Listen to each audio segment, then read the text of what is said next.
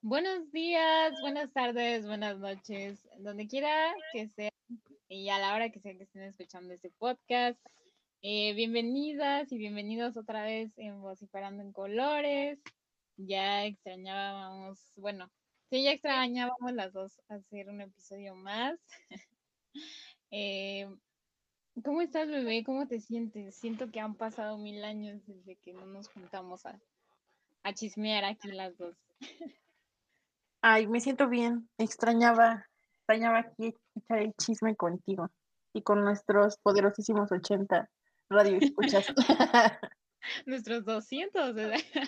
oh, por Dios. Sí, sí subió. No puedo con nuestro nivel de crecimiento.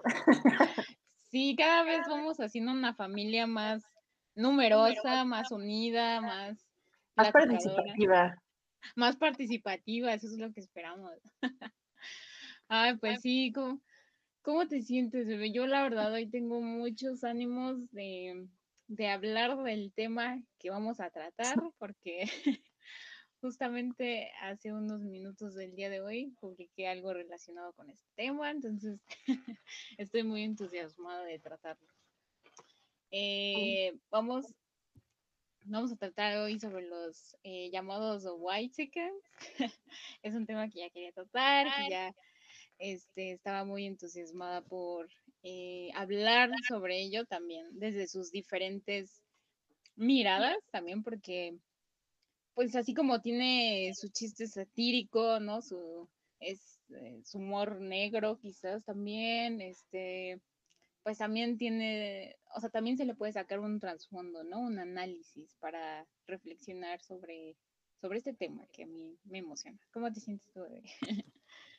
También creo que es como el tema y pues que salta ahorita, ¿no? Está saltando muy comúnmente con eh, diferentes personas y han tenido bien expresar su opinión, con lo cual no estamos en contra. De lo que estamos en contra es de lo que dicen. No, no es cierto. Pero sí, muchas veces demuestran como un gran sesgo con la realidad estas personas. Sí, yo la verdad, eh, sí tengo como varios puntos como que tratar sobre este tema porque pues es necesario también hablarlo, ¿no? Porque pues hay personitas, yo creo que, que de verdad piensan que white chicken es como un nuevo insulto, un neologismo de la chaviza, de la chaviza loca. Entonces, me gustaría empezar abriendo este, este tema, esta plática. Ya aquí tengo al lado mi cafecito para llevarla menos. sobre, sobre definiendo un poco qué es, qué es un white chicken, ¿no? ¿Qué, ¿A qué se refiere? Entonces, yo busqué un término aquí de la buena página de em, Animal Político. no, eh, más o menos como que ellos intentaron definirlo. Entonces dice que el término white chicken, lo voy a leer tantito, se popularizó a raíz de la creación de su homónima cuenta en Twitter en 2018. ¿Ves? Como muy reciente. Desde entonces, las redes sociales han apropiado del término, pero este sigue sin tener una definición clara. El mote suele acompañar posts con fotografías de mexicanos y mexicanas en ciudades extranjeras o comprando marcas lujosas a través, a veces, perdón, se incluyen eh, frases inspiracionales o reflexiones profundas. Francamente, este, contenido no es sustancialmente distinto a la mayoría del que se publica en redes sociales alrededor del mundo. Y se pregunta, ¿en qué reside entonces los white Entonces la nota rápidamente sigue con esto que dice los creadores de arroba los white piensan que es el término que alude a una minoría privilegiada que no está al tanto del sistema de igualdad que impera en el país y cree que todos en México tienen las mismas oportunidades. Eh, y dice, primero hay quienes argumentan que representa un grupo de mexicanos con privilegios sociales y económicos, ¿no? Lo que estabas diciendo hace rato. O a gente que mezcla inglés con español y que con dinero de sus papás pasa el fin de semana en Las Vegas. La ambigüedad del grupo al que la palabra representa parece no preocupar mucho a quienes usan eh, la etiqueta satíricamente, white chicken, eh, ya es una versión humorística de la crítica al clasismo y la discriminación, ¿no? Entonces, a mí me parece que, que sí define como muy bien, ¿no? Porque, eh, bueno, más allá, bueno, y aparte de ya lo que más o menos como que esta nota quiere definir, pero, por ejemplo, a ti, bebé, cuando tú escuchas la palabra white chicken, ¿qué es lo primero que se te viene a la mente o qué es, cómo definirías un white chicken? ¿Cómo definiría un white chicken? Pues justo eso, como estas personas que eh, tienen determinados privilegios y viven completamente apartados de la realidad de pues del resto de los mexicanos, ¿no? O sea que, que deja tú que ya tengan privilegios, sino que muchas veces no tienen como acceso a lo mínimo, a, a salud, a educación, a eh, espacios en los que pueden ser reconocidos socialmente, a, em, con educación no solo me refiero a educación como eh, académica, sino educación, no sé, eh, siempre es que no tienen educación financiera, bueno, pues es que ¿dónde esperas que la gente común la tenga, no? O sea, no, no es como que la den en la escuela pública y muchas veces pues nuestras familias no crecieron con ella, ¿no? Digo, en ese, y digo, es, esa es una, pero hay muchos tipos de educaciones que, son un privilegio, ¿no? Terminan siendo un privilegio. Sí, justo, ¿no? Lo primero que pienso, pienso en la página de Facebook. No tengo Twitter, me, me, me desespera mucho Twitter porque la gente todo el tiempo ahí está peleando. Y creo que en Facebook puedes elegir tus peleas. El día que quieres pelear, vas y te metes a un post y ya. Ah, siempre hay alguien dispuesto para pelear, pero no es todo el tiempo, ¿sabes? Sí, sí, cuando se sientan muy frustrados o frustradas, métanse a, a, a, hacer publicaciones y a pelearse en Facebook o en Twitter. Es muy, muy sanador. no, no es cierto, no. Pueden acabar peor. Pero Elijan sus batallas, solo elijan sus batallas. Fíjate que sí, con lo que dices, yo, yo cuando escucho Chicken, o sea, se me viene a la mente un montón de personajes públicos, ¿no? O sea, ahorita Ricardo Anaya, ¿no? Con su recorrido por México, tan humilde él, ¿no? Tan, tan héroe él. no, está descubriendo un nuevo mundo que él seguramente en su vida conocía, ¿no? Se subió una combi. Sí, o sea, y luego en el lugar donde se pone, o sea, nadie se sienta ahí, por favor, o sea. además es como el, el, mensaje, ¿no? O sea, soy como ustedes y me subo a una combi, o sea, es como. Sí. Como evidentemente para él implica la otredad, la alteridad, y es tan revolucionario para él ir a hacer lo que pues todos hacemos todos los días lo que ya vivimos, lo que sufrimos y lo que, como decía, seguramente él eh, cómodamente en su penthouse, no sé, eh, pues no, no sufre, ¿no? Entonces, pues, ay, digo, a mí de por sí, pues me cae mal todo lo relacionado con el pan, porque también son similares así. porque engorda. Sí, sí, porque white chicken son.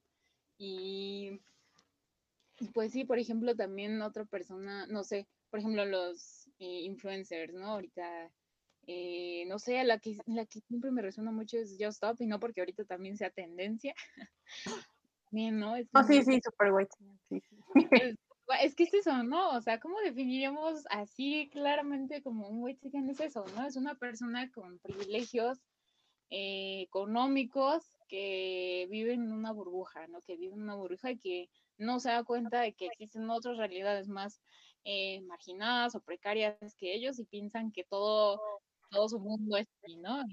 yo sé que a lo mejor suena un poco como violento como lo digo y no al episodio de la diferencia, ¿no? Que decimos es que los es que conocer otros mundos y otras realidades y así, pero pues yo creo que sí es importante destacar que ellos creo que lo hacen con un afán, no sé, mm, por ejemplo, lo que usan, o sea, por ejemplo, el vocabulario que utilizan muchos de ellos para referirse a, las otras personas, como decías, ¿no? A la alteridad, em, a las personas que son diferentes a ellos, que no tienen como las mismas oportunidades y demás, pues a veces los denotan con, como con esas palabras de prieto, indio, naco, ¿no? Utilizan mucho también el gato o gata, ¿no? Eh, eh, justo utilizan como palabras violentas, ¿no? Para referirse a estas, a estas otras realidades, otras personas que no tienen estos privilegios, ¿no? Creo que eso sí es como, o sea, ellos sí de verdad discriminan a, a los otros, ¿no? Mm, sí, creo que aquí hay una tensión importante y creo que en torno justo a esto es que se generan tantos debates.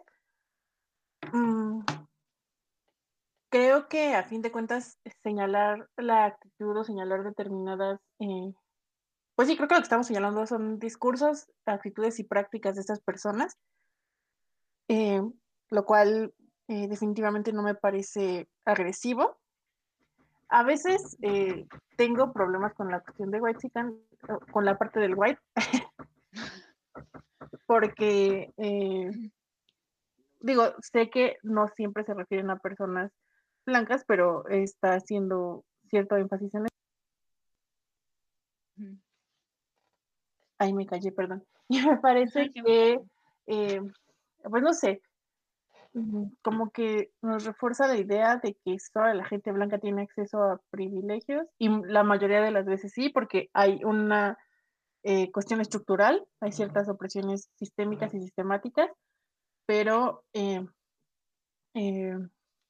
siempre me gusta como recordar estas frases como de que no por ser feminista no eres clasista, no por ser eh, de izquierdas no eres machista, no por ser eh, parte del colectivo LGBT o ser eh, militante queer, no, no eres o clasista, todas las demás cuestiones, ¿no? Entonces, pues, solo por eso tengo problema con el white. Y por otro lado, eh, me parece que señalar, hacer burla o reírnos de ello nunca es como, o nunca tendría por qué leerse como una agresión. Eh, creo que estas personas, como todos, son eh, posibles, susceptibles de discriminación, pero también hay que reconocer que la discriminación sistémica y sistemática eh, viene por otros lados, ¿no? Y obviamente pasa por la clase social, y obviamente pasa por la raza, el género, la orientación sexual o la identidad de género de las personas, ¿no? Entonces, cuando dicen es como clasismo a la inversa, pues no, a veces en algún tipo de personas puede generar que reciban discriminación en casos específicos y puntuales, pero no hay todo un sistema eh, que te impide y te limita a crecer o te impide y te limita a acceder a derechos o te impide y te limita a tener las mismas oportunidades que los demás, ¿no? Y es ahí donde es importante señalar que eso es el racismo justamente, o sea, todo un sistema social, toda una estructura social y definitivamente eso no le está pasando a estas personas. No, para nada, en absoluto. En su vida creo que van a saber algo así. Entonces, eh, yo creo que retomando un poco lo que decías con el white, ¿no? Porque sí, eso también como que faltó, ¿no? Que es, o sea, que es white chicken, pues es, o sea, sería como blanco, mexicano, pues es junto. Em, pues yo creo que, sí, como dices, ¿no? No necesariamente tienen que ser, o sea, son blancos, pero la mayoría creo que pues lo son, ¿no? O son eh, güeritos. o bueno, creo que ese es un referente para como de representación, ¿no? O sea, claro, puede existir alguien, no sé, de color o X que a lo mejor pueda tener las mismas características y demás y no, nada que ver, ¿no? Con el white. Pero pues creo que sí, como que tiene, o sea, tiene, tiene sentido al ponerlo, ¿no? Como, porque la mayoría, pues tienen esos rasgos, ¿no? Esos rasgos característicos del altos y güeros y güeras y demás. Y, pues no sé, a lo mejor, yo digo que se mantenga así, pero sí es cierto, es importante destacar que no necesariamente todos son así. Pero yo creo que la mayoría sí. Claro, justo como, como decíamos, ¿no? Como hay una estructura que impide que determinados sectores de la población accedan igualmente, pues eh, equitativamente a determinadas oportunidades, obviamente sí hay una marcada tendencia a que sí sean white. Sí, totalmente. O sea, y, como y esto que decías, ¿no? Del racismo inverso, no existe. Yo he tenido como varias, eh, pues no discusiones, pero sí como debates con otras personas que perjuran y juran así por su madre santa que, eh, que de verdad ¿no? Eh, entonces, pues lo que yo siempre trato como de refutarles es, pues que esto no existe, ¿por qué? Porque hay toda una historia, eh, por ejemplo, en el racismo, eso sí existe. O sea, han existido años y años que estos, que personas de color, eh, no sé, como decías, las diferentes estructuras por la raza, que es principalmente, eh, han sufrido, ¿no? O sea, existió el esclavismo, ¿no? Han existido varios acontecimientos o hechos que de verdad han dejado marca de que, pues ahí hubo explotación, ahí hubo, eh, una, total violación hacia los derechos de, de las personas, ¿no? Entonces, no es racismo inverso porque en realidad nunca ha existido una opresión por las personas blancas. Entonces, eso no existe, por ende siempre es como el racismo inverso no existe. Entonces creo que la historicidad es importante, ¿no? Porque entonces al decir eso estás borrando todo lo que estas personas han sufrido, lo que han luchado también para eh, que se haga visible sus derechos, sus luchas, sus, eh, sus derechos más esenciales, ¿no? Como el ir a estudiar, el ir, o sea, el, trabajo también, cómo han sido explotados, cómo han sido discriminados, entonces, y discriminadas. Entonces, eh, creo que la historia es importante y también creo que eh, o tomándolo ya ahora como en un sentido más satírico, que a mí me gusta, a mí me gusta burlarme de los mexicanos, no sé a ti, ah, pero yo, eh, a mí me encanta burlarme porque creo que justo le estamos dando como, mm, como la vuelta, ¿no? O sea, por ejemplo, imagínate, es como, ¿quién pensaría que hoy en día sería gracioso burlarse de estas personas cuando en un tiempo siempre han sido como el modelo a seguir, ¿no? Es como de, ay, estas personas lo tienen todo, yo quiero ser como ellos y bla, bla, bla. Y entonces que ahora se pueda como regresar un poquito como venganza, así de, ah, ahora sí me voy a reír de ti, de tu color de piel y de tu posición económica. a mí me parece muy revolucionario y me parece también una postura política, ¿no? Incluso también el poder regresar todo eso que han sufrido estas personas y o que hemos sufrido en algún momento también nosotros o nosotros con nuestra, no sé, posición económica y poder burlarte de alguien que tenga mucho dinero, ¿sabes? Es como algo muy que a mí me encanta, no sé. Solo soy yo. Mm, o sea, me, encantan los, los memes de White me encanta ver sus videos, digo, hay algunos que son buenísimos. Y me dan mucha risa eh, eh, por esta parte de, digo, hay cosas que de verdad parecen como surrealistas y es como, justo, ¿no? Esta desconexión con, con la realidad. Y sinceramente mi posición es un poco distinta de la tuya. Eh, yo mm, no creo que sea necesariamente regresarles, eh, porque pues regresarles, creo yo que sería como regresarles, eh, como dices, toda la parte histórica y la realidad concreta y actual, ¿no? O sea, más allá de la cuestión histórica, ese, ese devenir histórico tiene, o, o, como lo veo yo, tiene actualmente eh, efectos, ¿no? Tan que es así que se le llama white porque como dijimos, hay una población principalmente white, blanca, y no es solamente en México, ¿no? Es a nivel mundial, eh, como, todo este devenir histórico eh, racista y colonialista y que ha, ha construido esta desigualdad. Yo lo que creo justamente es que lo que se hace con esto es generar un discurso en el cual se visibiliza esta desigualdad y eh, se mueve el sujeto del discurso. digo, como mencionabas al principio, normalmente escuchamos chistes sobre el prieto, sobre la pobre, cuántas, o sea, digo, nuestros abuelos veían las películas de la India María, ¿no? O sea, el ser originario, el ser mestizo, eh, era una cuestión de chiste y se burlaban justamente de las de ciertas características, especificidades que ellos eh, colocaban sobre estas poblaciones. Entonces creo que hacer esto es eh, lo que hace es más bien ampliar el discurso, señalar estas desigualdades y señalar esas características eh, que tienen estas personas. ¿Y cuáles son esas características? Pues el privilegio y la desconexión con la realidad, ¿no? Y bueno, pues sí, principalmente eso. Y justo por eso lo disfruto, ¿no? Porque se amplía el discurso. eh, o sea, se amplía el discurso y se, amplía el sujeto del discurso y en tanto se hace eso, podemos visualizar eh, cómo las estructuras, y por las estructuras me refiero estructuras institucionales, estructuras legales, estructuras políticas, estructuras de pensamiento, del lenguaje, eh, en las que tenemos muy normalizado eh, todo este tipo de, de opresiones estructurales, digo, por eso son estructurales. Entonces, sí, o sea, la visibilización me parece potente y fuerte y el poner el otro sujeto en el centro me parece también eh, muy potente porque, pues vaya, le das la capacidad de existir y de pensar en, en su devenir.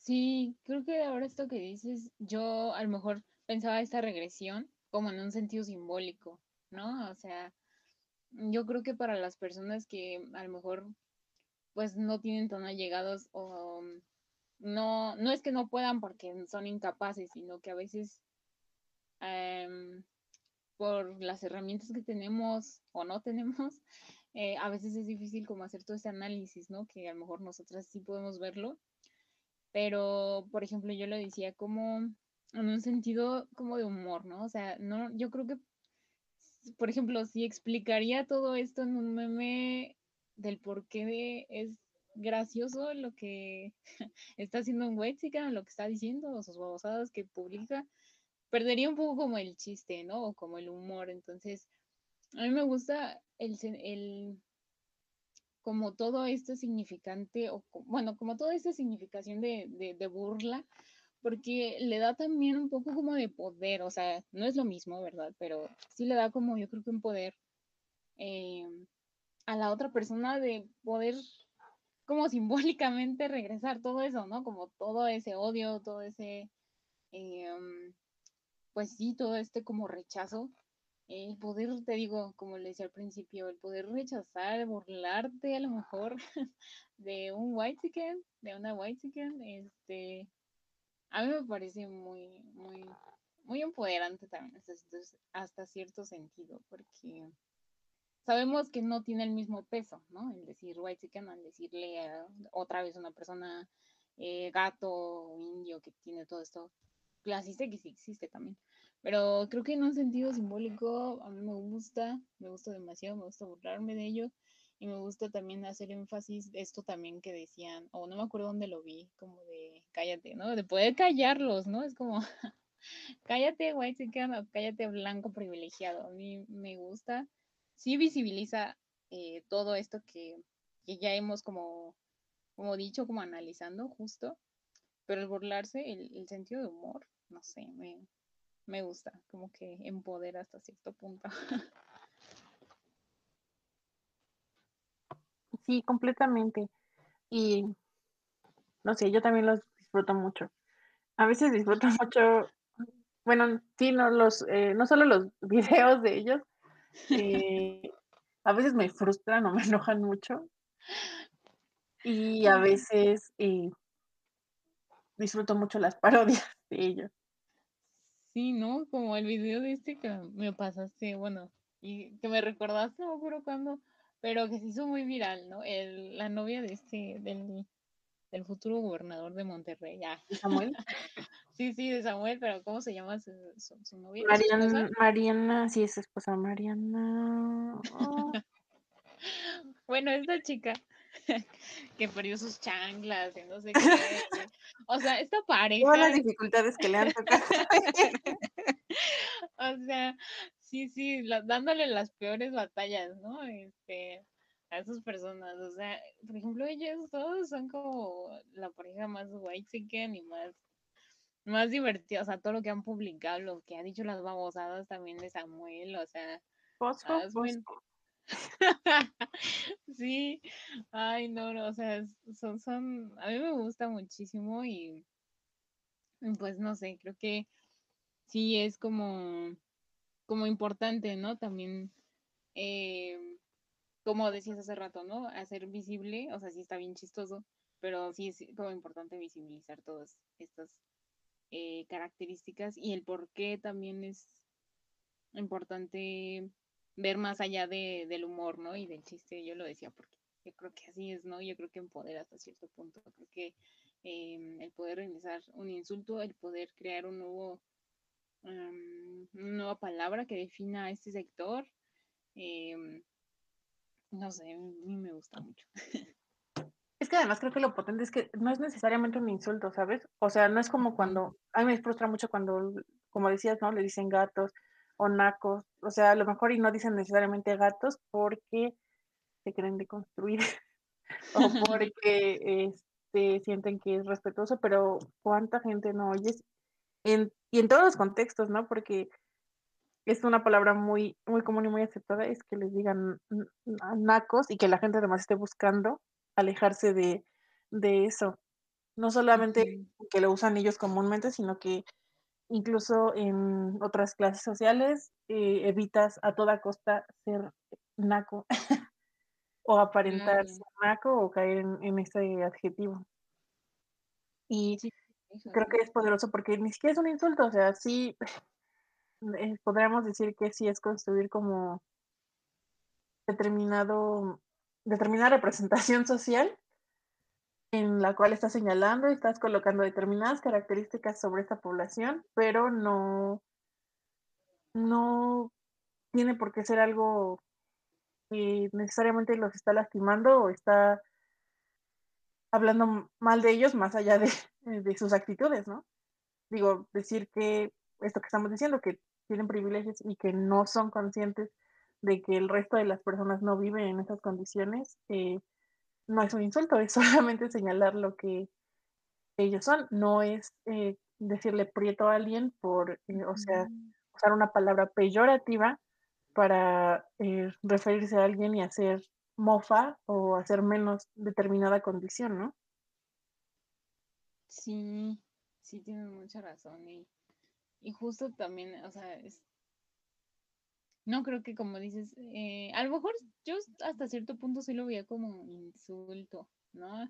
Sí me hizo como reflexionar tanto que dije, ay, pues igual y sí, como que hasta cierto punto como que no está tan bien, mm, a lo mejor no voltearlo como decía hace rato, pero pues yo decía, bueno, ¿y qué sigue después del, del, de lo gracioso, ¿no? De lo chistoso, o sea, em, por ejemplo, muchos de ellos, o sea, está, está, o sea, no sé, coincidirás conmigo, pero pues está muy de la chingada, que muchos de ellos y ellas, de, o sea, lo preocupante es que siguen viviendo, ¿no? O sea, a lo mejor esto sí tiene un poder en la palabra, ¿no? En el discurso, ¿no? Decirle, güey, sigan, pero en realidad, eh, pues estas personas no creo que salgan de donde están, yo creo que nunca, ¿no? Eso también. em, o sea, no porque le digamos white chicken ya va, o sea, automáticamente ya es algo eh, súper feo y que los va a, a quitar de donde están, ¿no? O sea, no.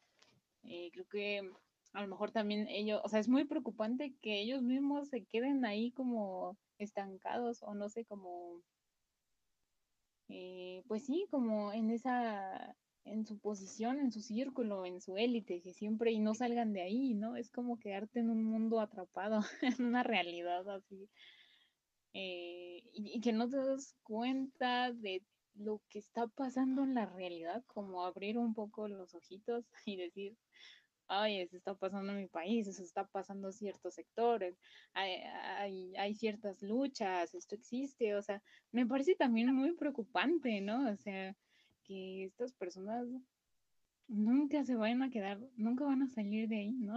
O sea, por ejemplo, retomando un poco, co- bueno, eh, a, esta, esta figura pública que decía como Joss, ¿no? Eh, apenas estaba viendo que tuvo un debate con, con otra feminista y demás.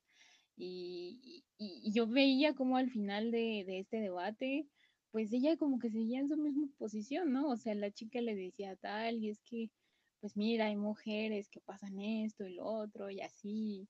Y pues ella como que decía que sí, pero pues como que al final se quedaba siempre en su posición, ¿no? O sea, eso también es como muy preocupante, no sé.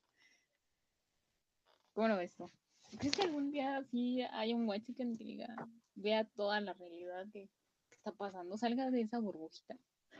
Ay, yo creo que sí, porque es otra. Bueno, eh, yo creo que sí, mira, eh, justo creo que eh, nos estamos enterando de los white chickens y es poderoso el generar este otro discurso, eh, porque los, estas personas de las que hablamos, si lo piensas, yo, Luisito, eh, Samuel García, Mariana, son personas que están en espacios de poder, ya sea por la comunicación o en el caso de Samuel por la política, en el caso de Bárbara Regil, ¿sabes? O sea, todas estas figuras públicas eh, son figuras que están generando un discurso y que no solo están generando un discurso, o sea, la realidad es que hay mucha gente que sí lo sigue, hay mucha gente que sí les cree, hay mucha gente que eh, sí aspira a tener el nivel de vida que ellos aspiran a tener o el estilo de vida que ellos aspiran a tener, ¿no? Entonces, a fin de cuentas, son sujetos que al producir este discurso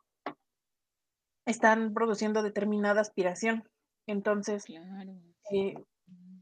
Esa es otra cosa que me parece poderosa, ¿no? O sea, al generar este otro discurso, al decir, eh, pues tal vez están pendejos, o decir, eh, o tal vez no están pendejos, ¿no? Tal vez solo eh, están aislados de determinado contexto.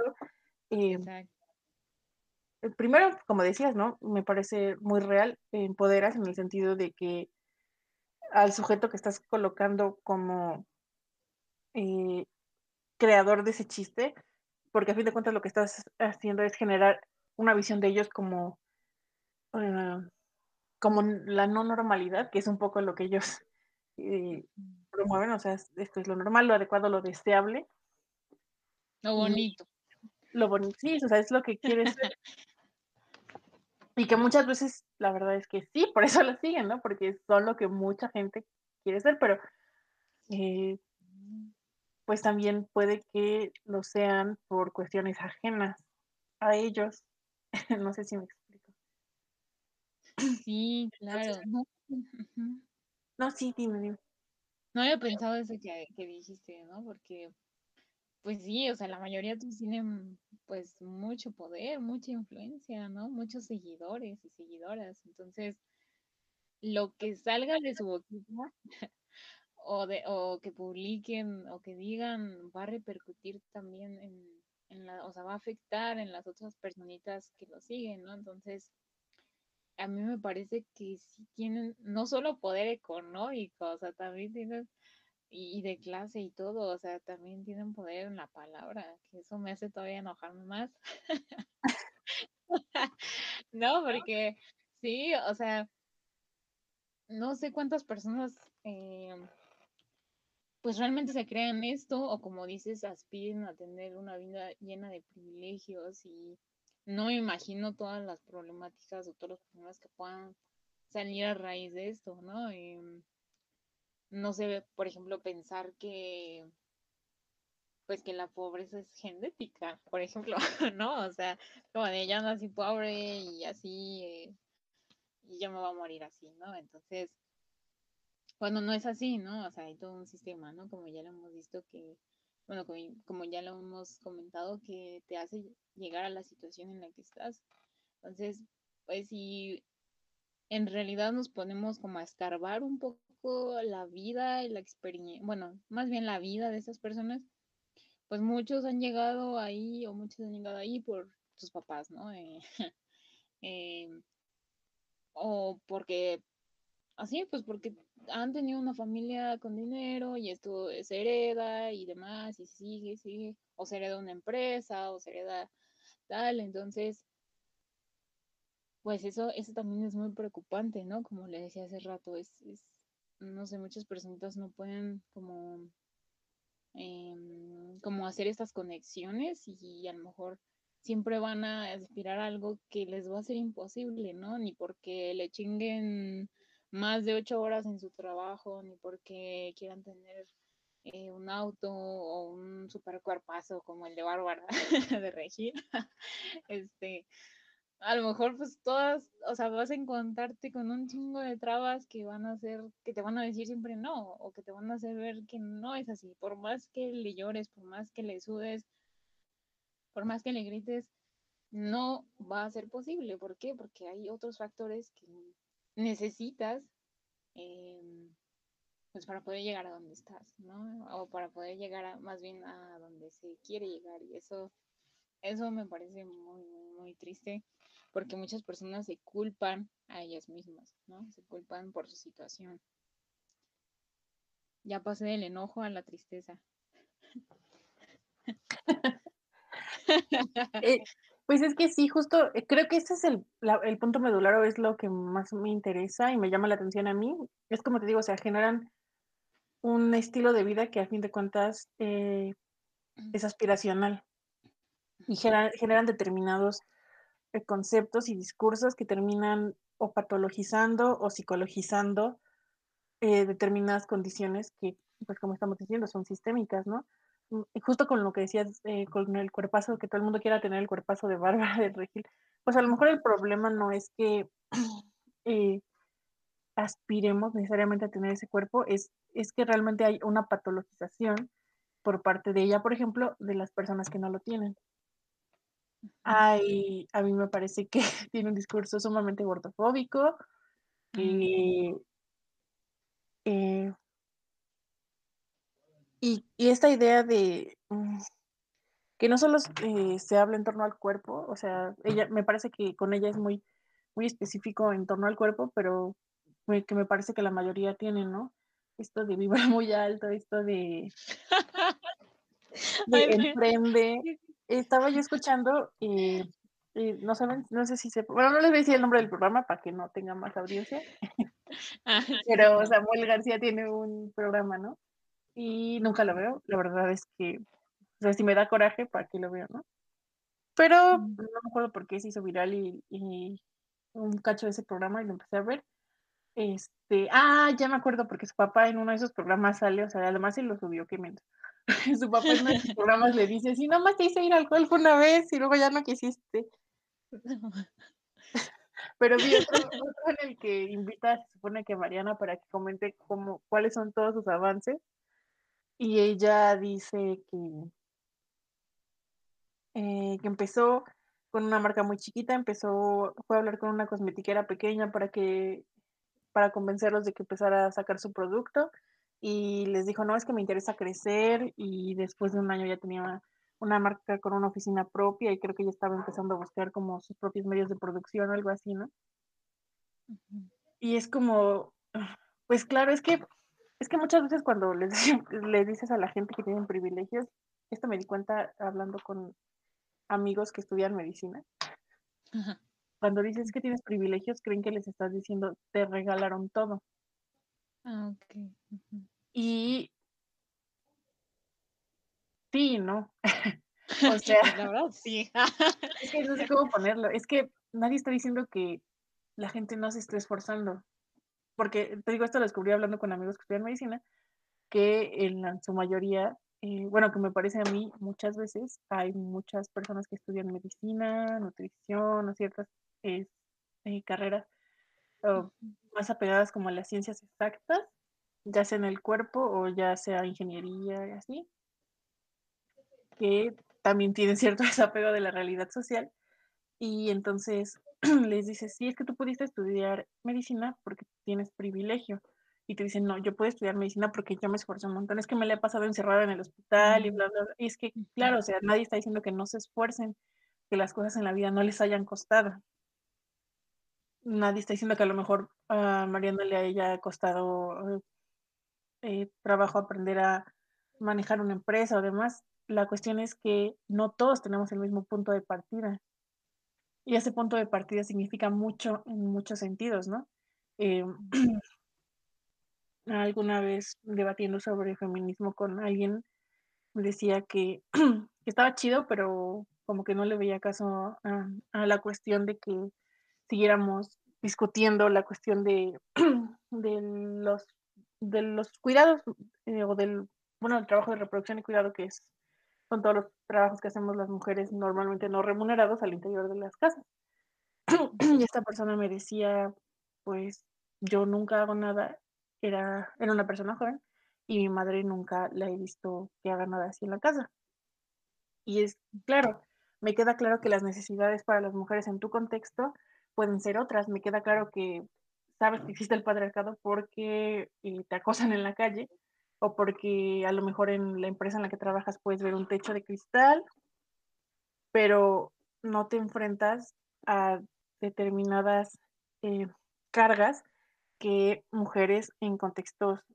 ya no digamos de solamente de pobreza, de precariedad o en otras condiciones, en otras eh, condiciones económicas mm, no tan favorables, eh, tienen que enfrentar. O sea, la, la, doble y la triple jornada laboral de las mujeres es una realidad normalmente sí, pues para las clases más bajas. No digo que las mujeres eh, que tengan privilegios mm, no cuiden, creo que sí cuidan y muchas veces está invisibilizado también, pero es definitivamente un abismo de diferencia entre eso y lo que una mujer en, en contextos de pobreza o precariedad puede, puede estar sufriendo, ¿no?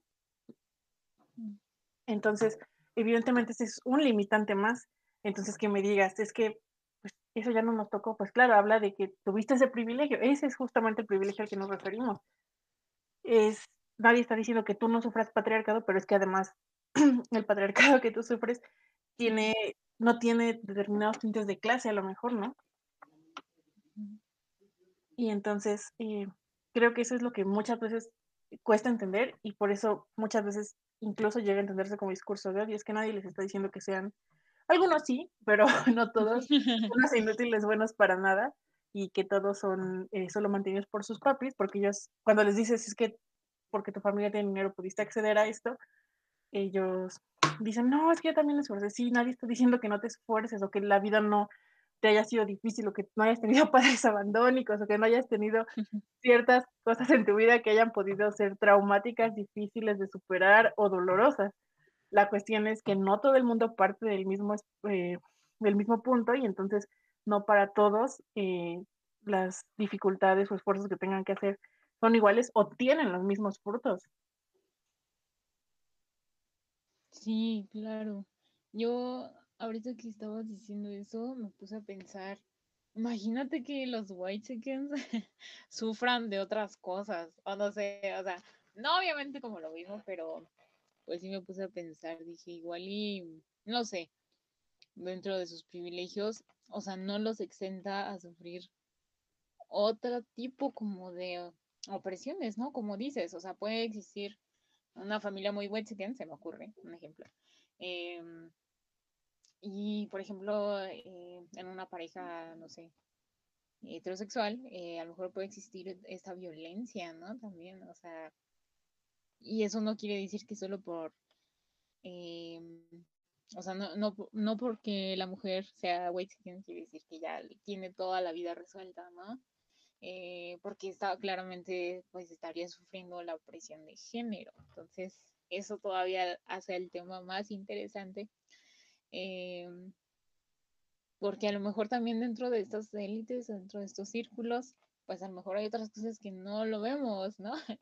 Y pues no sé, o sea, yo no digo que no sea lo mismo, puede ser eso, a lo mejor también em, se me ocurre también pueden existir problemas como de, pues, de abuso de drogas, no sé, quizás existe el caso, ¿no? O sea, ya teniendo mucho poder adquisitivo, pues a lo mejor te inundas de alcohol y de perico y de todo, ¿no? Y, y que nos inviten, o sea, por eso nos da coraje. sí, maldito. Malditos. Eh, eh, de aquí sale todo nuestro odio, ahora, ahora lo pueden tener claro. ahora, lo tengo, ahora tengo más claro que nunca. No, sí, ¿no? O no sé, o otra cosa, ¿sabes lo que se me ocurrió ahorita? Pero, pues claro, ¿no? O sea, eh, a lo mejor estos, las características que decimos son visibles y es por lo que se está visibilizando, ¿no? Es lo que se está visibilizando, pero pues claro, hasta cierto punto también los Wexicans pueden sufrir otras cosas que no necesariamente tienen que ver con la raza ni con el dinero, bueno, con la economía y demás, sino con otras cosas. O sea, los Wexicans son personas como todos nosotros y también tienen sus problemas que no tienen que ver con la pérdida de chanclas o algo así. Pero también oh, pueden em, pues sufrir, o sea, también son seres sufrientes, dolientes, aunque no lo parezca, aunque a nadie parezca un robot, no lo es, es humano, desgraciadamente.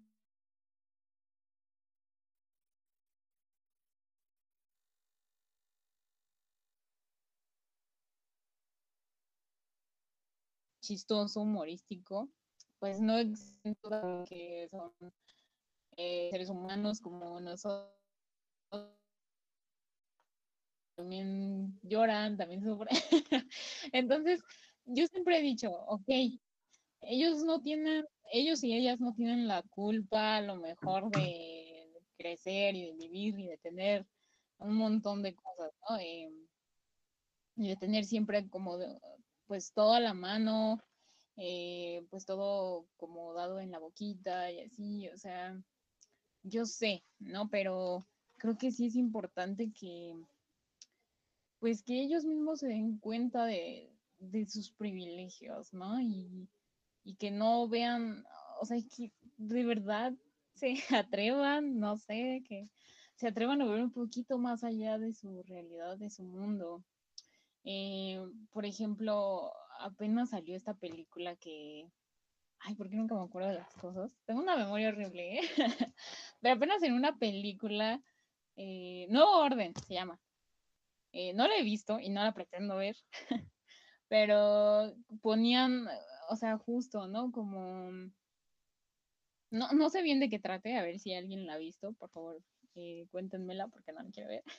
Pero creo que eh, por los trailers y por los comentarios y así, creo que se trató algo así como ver ahora las como una revolución de pobres en contra de los ricos y demás, y esto es como de, ay, no, ¿cómo crees que va a pasar esto? ¿no? Entonces, O sea, yo cuando más o menos vi de qué trataba, dije, ay, se ve, o sea, estaría bien que eso pasara. no, o sea, mi sueño siempre ha sido como, bueno, no mi sueño, pero eh, yo sí apoyo que se traten de quitar o como de arrebatar aquello que, por ejemplo,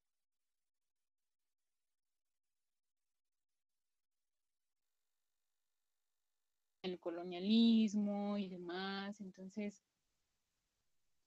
eh, pues no sé bien a dónde quería llegar con esto que dije, pero lo que quería decir al principio es cómo haces ver a un güey que lo que está haciendo, lo que está diciendo o produciendo en, sus, en sus historias, en las redes, pues a veces, o sea, en contra como de las otras eh, personitas que sí sufren como racismo y demás. ¿Cómo le haces ver a un güey que ¿Cómo lo haces entrar en razón? O sea, no sé, me, me generó mucho conflicto. ¿Cómo lo harías tú?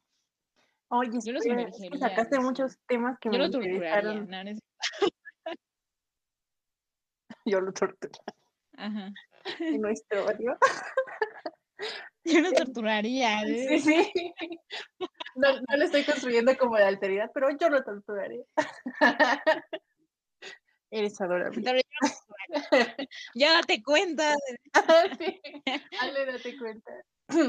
Bueno, eh, es que sacaste muchos temas que me interesaron. voy, a, voy, a, ir como por orden, porque aquí puse un, un, una pequeña lista de cosas que quiero mencionar sobre lo que acabas de decir. Una es sobre primero lo que veníamos comentando justo al principio, bueno, hace, hace dos comentarios creo, que es, eh, o sea, sí, o sea, nadie dice que no puedan sufrir otro tipo de opresiones, y creo que la prueba está, por ejemplo, en el caso de lo que pasó con Samuel García y y Mariana cuando Samuel le dijo que no quería que le vieran la rodilla. Mm, ujú. Estás enseñando mucha pierna, o sea, me queda claro, o sea, es lo que les decía, ¿no? O sea, me queda claro que patriarcado sufrimos todas, pero evidentemente eso entra en intersección con muchas otras opresiones y desigualdades, ¿no? Entonces, eh, y, y esto, todo esto, o sea, no, no salió así de la nada, no te estaba dando el avión. Creo que está muy relacionado todo esto eh, con, con tu pregunta, o sea, a lo mejor y si le hacemos caso a Beauvoir y nos damos cuenta que a lo mejor, eh, dice Beauvoir en la introducción del segundo sexo que eh, llama la atención como la- las mujeres eh, de la clase proletaria siempre se han leído como parte de la clase proletaria. Las mujeres negras siempre se leen como parte de los negros. Las mujeres racializadas nos leemos como parte de la raza sobre- en la cual se nos entiende y en la cual se nos lee, ¿no? Pero no es como que las mujeres nos leamos como las mujeres, ¿sabes? Sí. Entonces, creo que por ahí está la respuesta y es por eso, es una de las razones por las que soy tan creyente y promotora del feminismo. Eh, creo que es otra forma de entender el mundo y es otra forma de entendernos. A lo mejor sí vemos que en realidad no, no pasamos exactamente por las mismas dificultades, las mismas cargas, las mismas opresiones, pero sí hay muchas que compartimos en muchos sentidos y que necesariamente eh, colectivizándonos, entendiéndonos como las mujeres, podemos eh, incluso superar por cuestiones empáticas, por cuestiones políticas, esas barreras eh, que otras desigualdades interseccionan nos, nos grupalizan, podemos nosotros colectivizarnos. Más allá de ser determinados grupos de mujeres, podemos ser las mujeres como colectivo amplio, entendiéndonos en nuestra diversidad, reconociéndola y aún en esa diversidad luchando para que todas podamos tener eh, los mismos derechos. Y me parece que lo mismo puede pasar con las personas de cierta orientación sexual, me parece que puede eh, determinadas orientaciones sexuales, eh, no, no, en este caso, no heteras o estas identidades no cisgénero, o sea, a lo que voy es que podemos encontrar en el otro, que es lo que decíamos los primeros, el primer capítulo, podemos encontrar en el otro eh, características similares a mí con las cuales me puedo identificar y a lo mejor en lugar de estar pensándolo como desde, desde lo que no tenemos en común, podemos pensarnos desde lo que sí tenemos en común, ¿no? Este, entonces, esa, esa es la respuesta para mí. Es muy utópica, yo lo sé, pero esa es la respuesta para mí. Ahora, uh, ¿qué otra cosa te quería decir? Tenía varias cosas. Bueno, ya saldrán. Pero, pero, sí creo que un poco explicarles eh, desde lo teórico y otro, pues, hacerlos empáticos. A lo mejor, y, y, mm, digo, creo que muchas veces sí terminaría siendo una tortura, digo, no necesariamente es agradable ver eh, los espacios en los que eres privilegiado y además ser consciente como de Mm, todo el dolor que toda la demás gente tiene. Pero, Está cabrón. Pero, pero bueno, a lo mejor y pasar por, nada más por ese dolor en términos empáticos, ya no digas en términos reales, puede, puede ayudarlos a, a ver esta otra realidad. Y al dejar de, te digo que lo que me preocupa es esta, esta producción de discursos que tienen, que lo que hacen es que toda la gente que realmente aspira a tener su estilo de vida sigue reproduciendo, ¿no? El, mm, el discurso gordofóbico, el discurso de eh, racista, el discurso de que si no lo estás haciendo es porque no quieres, eh, sin pensar, es que, es que no sé cómo explicarlo, todas, eh, todas las facetas, todo lo que implica, o sea, imagínate que fuiste un, un infante privilegiado, lo más probable es que desde pequeño te hayan inculcado a hacer un deporte, te hayan metido a clases de arte, eh, o sea, tu educación definitivamente es mucho más amplia y compleja, desarrollan más habilidades en ti. Y nada más, o sea, piensa solamente, ahorita pensemos solamente desde el cuerpo, el que de niño hayan tenido la posibilidad de nutrirte como tu cuerpo necesita. Que tu padre, tus padres hayan tenido la, la, posibilidad de pagar un nutriólogo. Tenía una amiga que eh, era muy, muy delgada y a diferencia de lo que una chica gorda como yo creería, pues ella no, no siempre le gustó, ¿no? Y tenía mucho tiempo de su vida intentando engordar y en algún punto el, el, uno de los nutriólogos a los que vio le, le dijo, ¿no? Lo que pasa es que tuviste desnutrición infantil y ahora nos va a costar mucho trabajo subirte de peso. Mm, esa es, una, esa es una implicación, pero hay personas que no pueden desarrollarse cognitivamente completamente porque no tienen la alimentación correcta. O hay personas que a lo mejor y tuvieron la alimentación correcta, pero en determinado momento de su infancia eh, sus padres no tuvieron para pagar el médico adecuado y entonces tienen rezagas, resaca, resaca, sí, hasta la actualidad de, de, eso, ¿no? O, o, a lo mejor pudiste pasar eh, eh, con una alimentación más o menos buena o digamos más o menos abundante, porque también toda esta cultura de, eh, de la comida sana, no sé cómo, no sé cómo referirme a esto de ser fit y todo que está últimamente de moda, eh, pues termina siendo una cuestión de privilegio. Es como, ve y desayúnate está un pan con mantequilla de maní, pero no compres esta que está aquí en el súper al que tú vas, porque esa tiene mucho azúcar. Y, y de la más cara, ¿no? Sí, claro, porque tiene que ser orgánica y sin gluten, aunque, aunque lo que me da mucha risa, porque sí, o sea, tanto generan esta cultura que cosas que nunca han tenido gluten, siempre dicen gluten free, es como, pues es que no tenían que quitarle gluten, la tortilla nunca ha tenido, ¿no? sí, no, Y es como, y pon tú que ya, ¿no? O sea, pasaste por todo esto, pero sin, sin, ningún problema así como desnutrición o, o, sobrepeso, que es la otra, ¿no? O, o, que no tuviste ningún problema para, o no tuvieron gran dificultad tus padres para solventar tus, tus enfermedades, pero pues al, a este niño desde pequeño, a este otro niño privilegiado, desde pequeño le enseñaron deporte y arte, ¿no? Entonces ya su desarrollo psicomotor es completamente distinto. Su desarrollo emocional porque se crió en, en contacto con eh, más de una expresión del arte, porque normalmente, eh, pues los niños, digo, en nuestro contexto, digo, no estoy diciendo en contextos más pobres, también hay que entender que también nosotras, en cierto modo, o no, en cierto modo, en muchos sentidos somos privilegiadas. digo, fuimos a la universidad, este, tenemos acceso a determinadas formas de arte eh, más limitadas, más más precarias, pero tuvimos acceso, ¿no?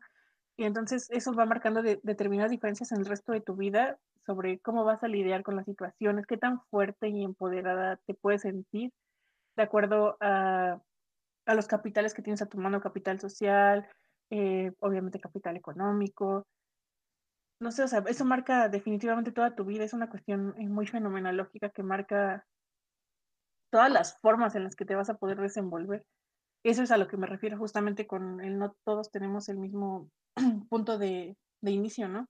Y claro, hay gente que se va a esforzar más o se va a esforzar menos, pero también hay mucha gente que no va a ver el caso en esforzarse si durante toda tu vida estás viendo que, que la gente en tu contexto difícilmente llega a mm, lugares eh, de mayor poder en ese sentido, entendamos el poder no como poder político, sino como poder de ser escuchado, poder elegir sobre tu vida, poder expresarte como decides ser. Eh, y ves como en tu contexto hay gente que se esfuerza mucho y nunca tiene poder. eh, o gente que, que a lo mejor simplemente no puede imaginarse otras formas de vida que las que su contexto le permite, porque a fin de cuentas nuestro contexto también nos, nos cierra muchas veces o nos abre la, la posibilidad nada más de ver la existencia de otras oportunidades, de ver que tenemos otra eh, posibilidad o nuevas posibilidades de tomar ciertas decisiones, ¿no? Sí, ahorita que dijiste todo esto ya me puse mucho más triste, ¿no es cierto?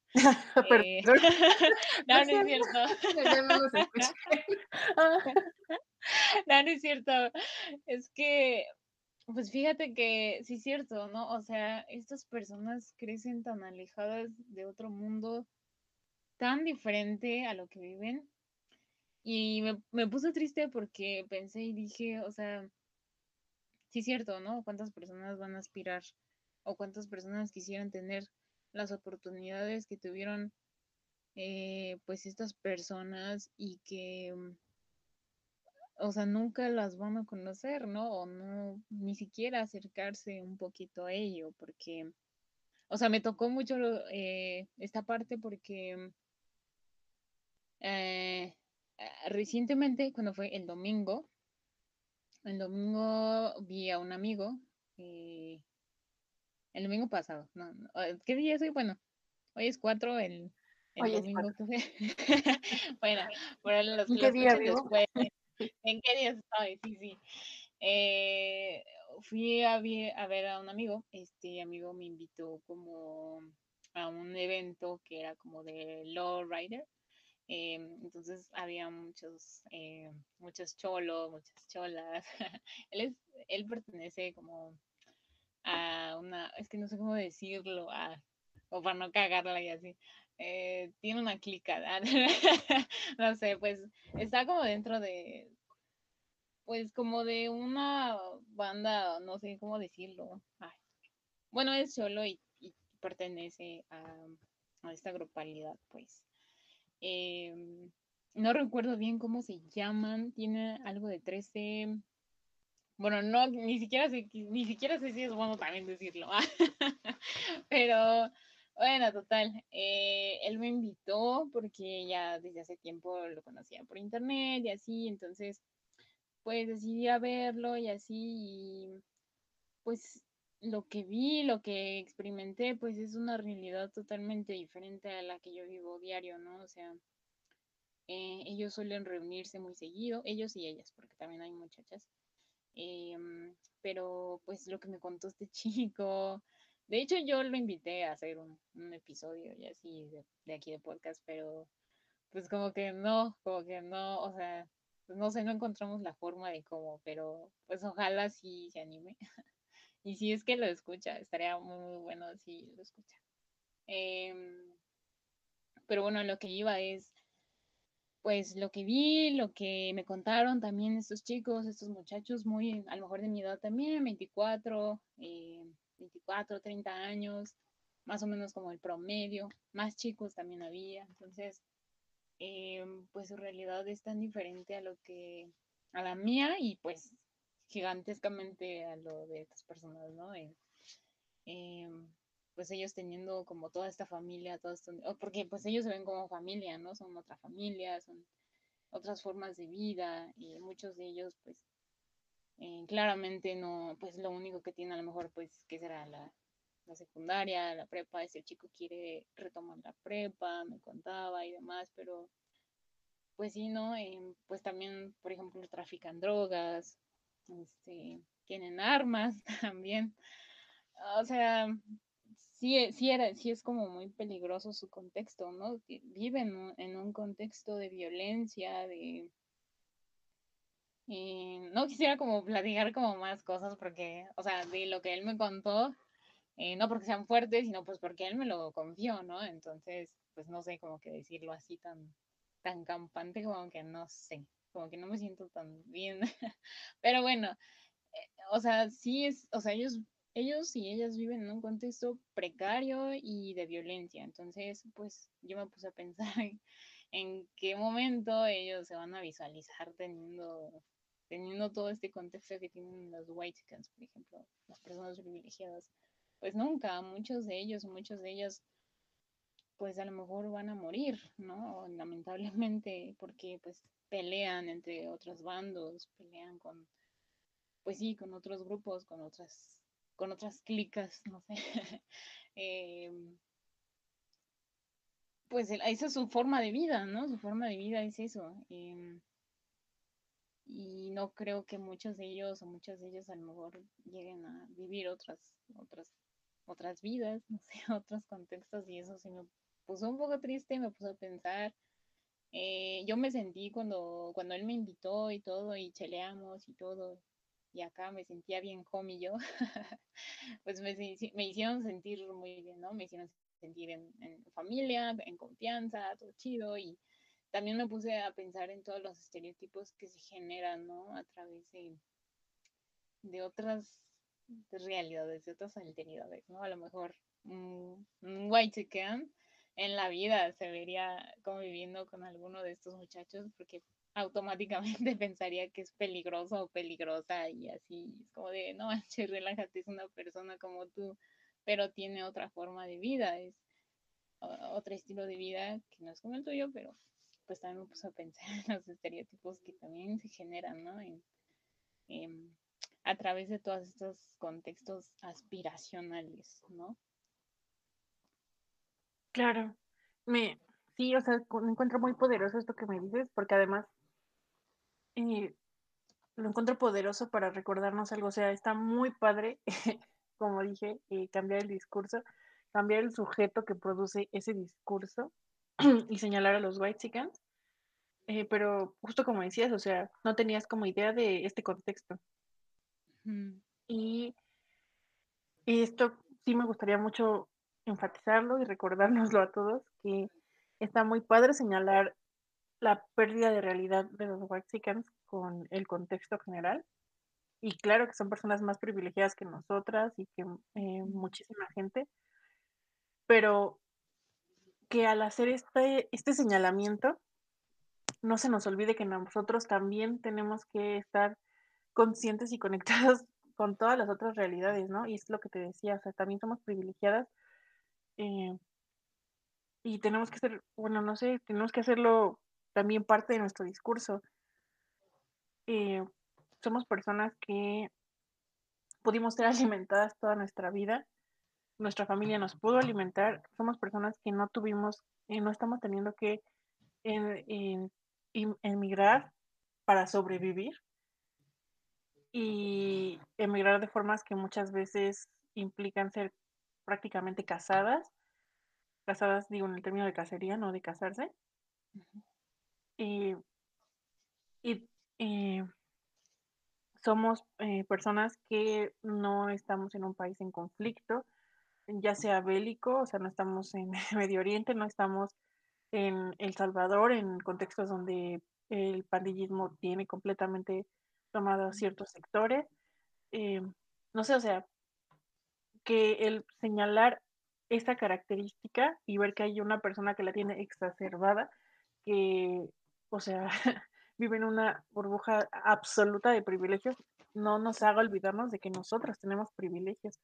Que no haga que los chicos que escuchan este programa se olviden de que a ellos difícilmente los acosan en la calle y que no haga que nosotras, las mujeres que nos llamamos feministas, se nos olvide, digo, y que somos de clase media, se nos olvide que hay mujeres que emigran y tienen que, y empiezan a tomar anticonceptivos cuando van a emigrar porque saben que van a ser violadas en el proceso, eh, que hay mujeres que a lo mejor están siendo mutiladas, que hay muchos otros contextos que nosotros simplemente no podemos imaginar por eh, cuestiones del colonialismo, por cuestiones de clasismo, por cuestiones eh, eh, geopolíticas.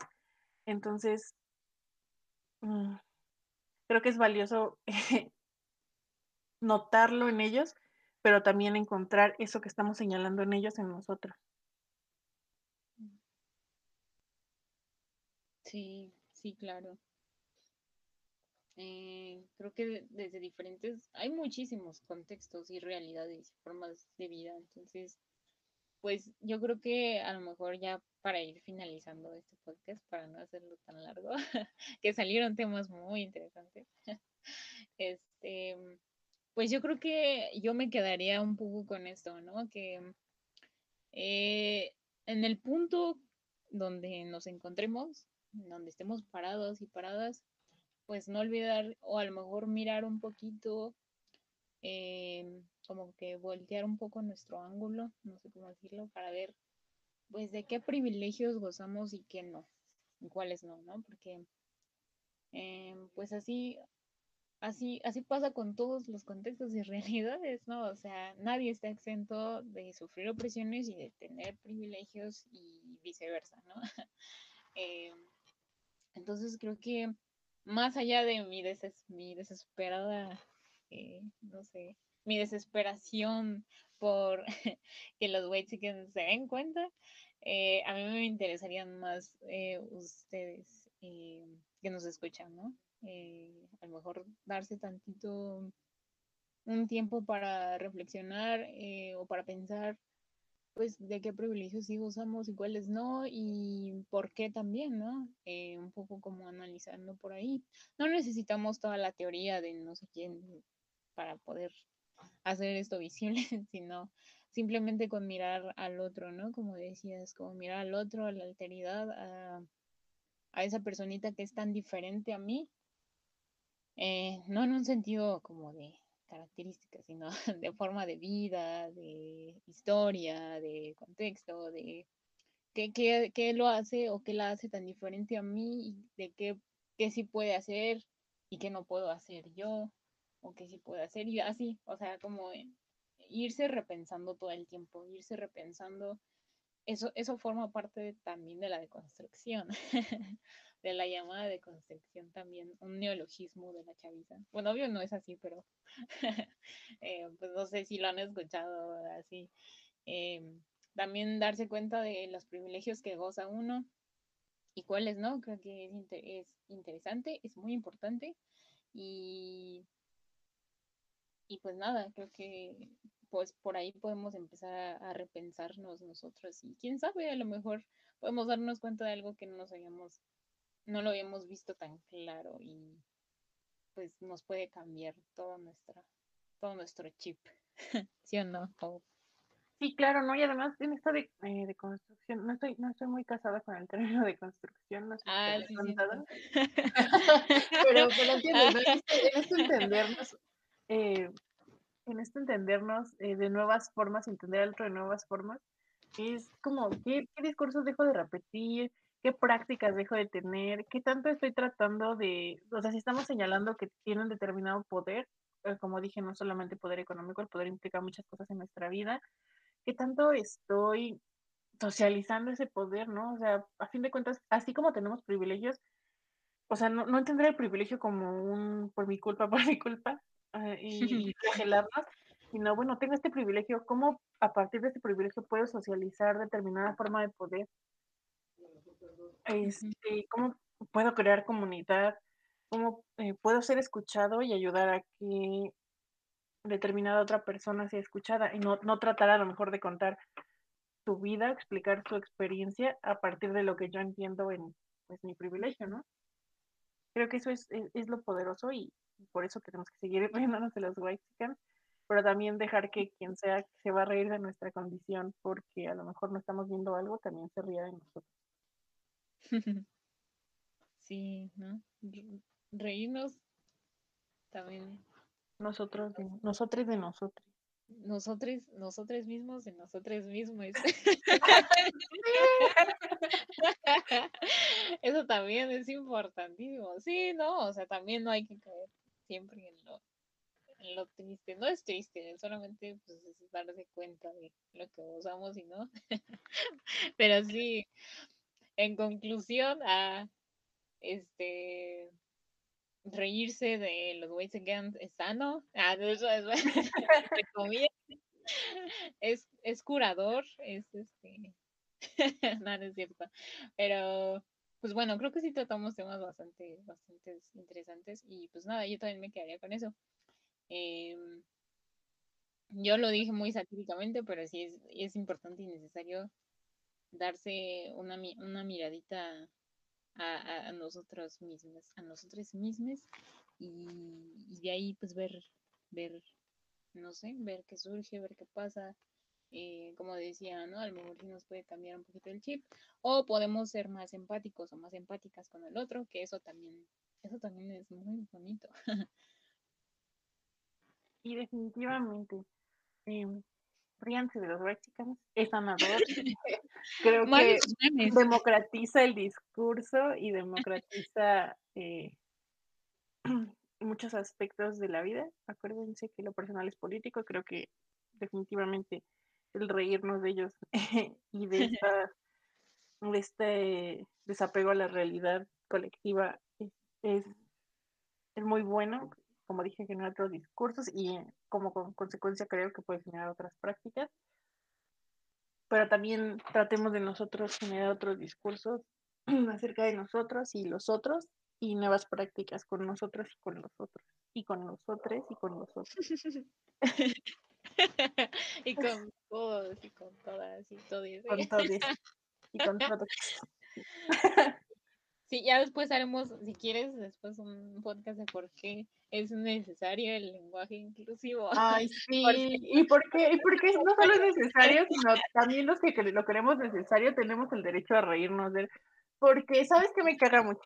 Quiero, quiero, quiero hacer ese podcast porque me caga que cuando me río, o sea, todo el mundo se está riendo, este, bien de ese, pero cuando uno hace la burla, ay, no, tú, tú, tú no deberías, tú crees, no, no, yo también quiero entrarle al relajo. Sí, está bien chido, también cotorrín, con ese serio. Cotorrín. Cotorrín. Sí, ese podcast próximamente. Y no sé tú, pero yo estoy pensando invitar a cierta persona que está muy contra de eso, pero bueno, ya lo pensaremos. ya sé que. Ah, misterio, pero sí, próximamente espérenlo. Aquí en su canal a la misma hora.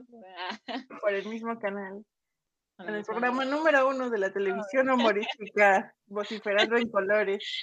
Ah, me encantó. Yo Próximamente se será la intro. Pronto ya tendremos intro, así que. bueno, pues, pues muchas gracias, bebé, por acompañarme en este episodio. Gracias a ti. Ay, qué bonito. Y gracias a todos nuestros oyentes. Em, pues bueno, eh, eso sería todo por hoy. Espero que nos escuchen en otro episodio pronto. Espero que tengan un bonito día, un bonito noche, donde sea que quieran que estén. Eh, cuídense mucho, lávense las manos, eh, usen cubrebocas. Y bañense, porque están en cuarentena, no, no se dejen de bañar, por Dios. o a lo mejor sí, pero... Pues, pero no, todos los, o sea, puede que no todos los días, pero sí de vez en cuando, luego se les olvida.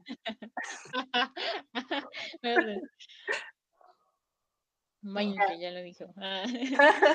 eh, eh, bueno, ahí nos vemos.